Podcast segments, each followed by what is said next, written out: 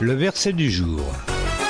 Ignorez-vous que votre corps est le temple même du Saint-Esprit qui vous a été donné par Dieu et qui, maintenant, demeure en vous Vous ne vous appartenez donc pas à vous-même. 1 Corinthiens chapitre 6 verset 19